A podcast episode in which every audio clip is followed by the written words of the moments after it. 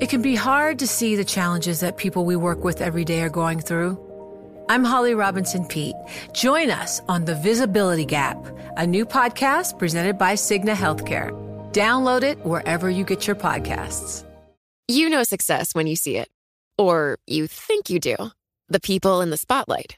But what about those small business masterminds who succeed at making their money work harder?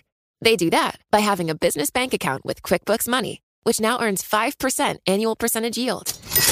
Making your money work as hard as you do? That's how you business differently. Learn more about QuickBooks Money at quickbooks.com slash 5APY. Banking services provided by Green Dot Bank, member FDIC. Only funds and envelopes earn APY. APY can change at any time. Collaborate for a greener future at the Bloomberg Green Festival, a groundbreaking celebration of the thinkers, doers, and innovators leading the way. From design and culture to technology, science, and entertainment. Hear from inspirational speakers and immerse yourself in climate solutions. July 10th through 13th in Seattle. Title sponsor Amazon. Official airline Alaska Airlines. Get 20% off using promo code Radio20 at BloombergLive.com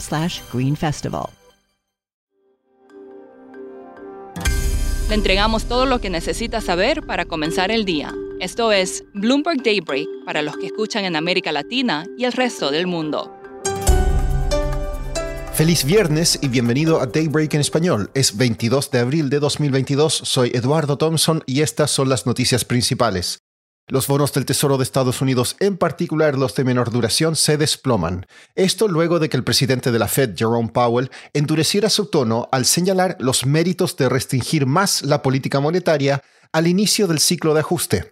El Banco Nomura ahora espera que la Fed suba las tasas en 75 puntos básicos en sus reuniones de junio y julio, luego de un alza de 50 puntos en mayo.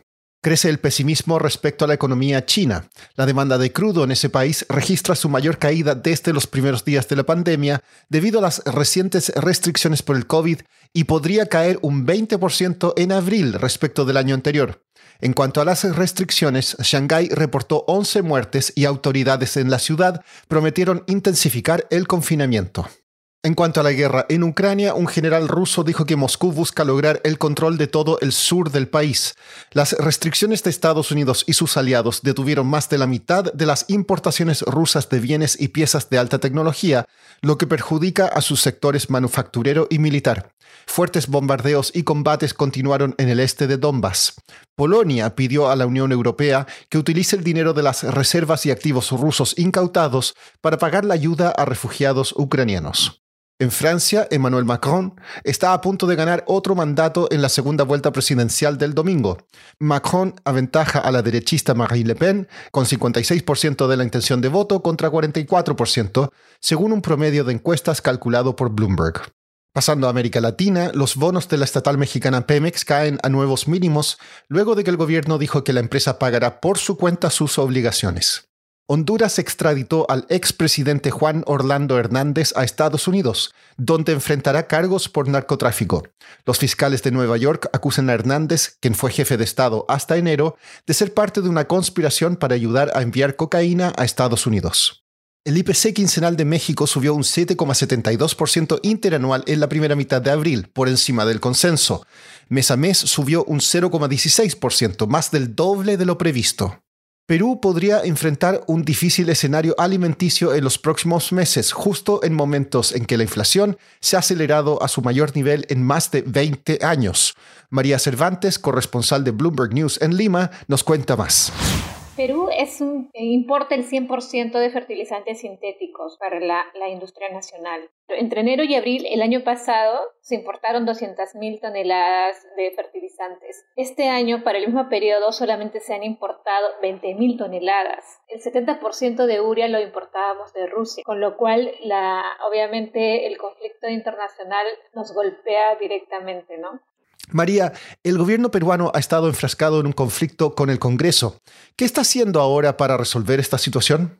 El problema número uno es que se ha cambiado el ministro de Agricultura. El anterior equipo sí estaba viendo estos temas, estaban trabajando eh, eh, con, estos temas con los productores de arroz, por ejemplo, para darle, dar algún tipo de apoyo para que ellos puedan financiar los fertilizantes. Pero hubo cambio de gobierno y hubo un cambio de ministro. Los diferentes gremios de agricultores y productores dicen que el Ministerio de Agricultura no está tomando las medidas adecuadas. Lo único que han anunciado es que van a comprar un porcentaje de fertilizantes a Bolivia, pero no el 100% de lo que necesitamos, sino cerca, el, digamos, el 40% de lo que Perú requiere. Sea, hay otro déficit de 60% de fertilizantes que necesitamos conseguirlos si no queremos que ya eh, en un mes o dos meses se empiece a ver la falta de, de lo que consumen principalmente los peruanos, que es arroz, papa y maíz. ¿El gobierno ha dicho si va a importar alimentos? El gobierno y el Congreso no están viendo estos temas. El Congreso, por un lado, pues eh, su principal política es vacar al presidente o, suspenderle sus funciones. Lo único que ha hecho el Congreso es reducir impuestos para los productos básicos, pero no es, un, no es la seguridad alimentaria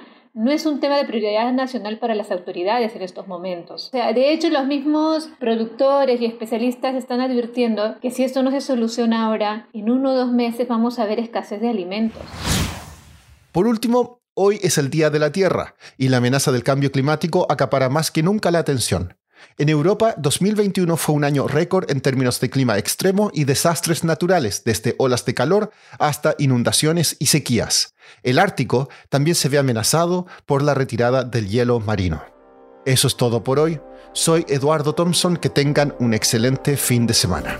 Para conocer todas las noticias que necesita para comenzar el día, revise Daybreak en la app Bloomberg Professional, donde puede personalizar las noticias que desee recibir. También puede suscribirse a la versión solo audio en Spotify, Apple Podcasts o la plataforma de su preferencia. Eso es todo por hoy. Escuche de lunes a viernes Bloomberg Daybreak. You know, it can be hard to see the challenges that people we work with every day are going through. Invisible struggles like stress and burnout, caregiving for a loved one, or being misunderstood. But insight, awareness, and empathy will help us better see the issues they're dealing with. And that can make us and our companies healthier too. I'm Holly Robinson Pete. Join us on The Visibility Gap, a new podcast presented by Cigna Healthcare. Download it wherever you get your podcasts.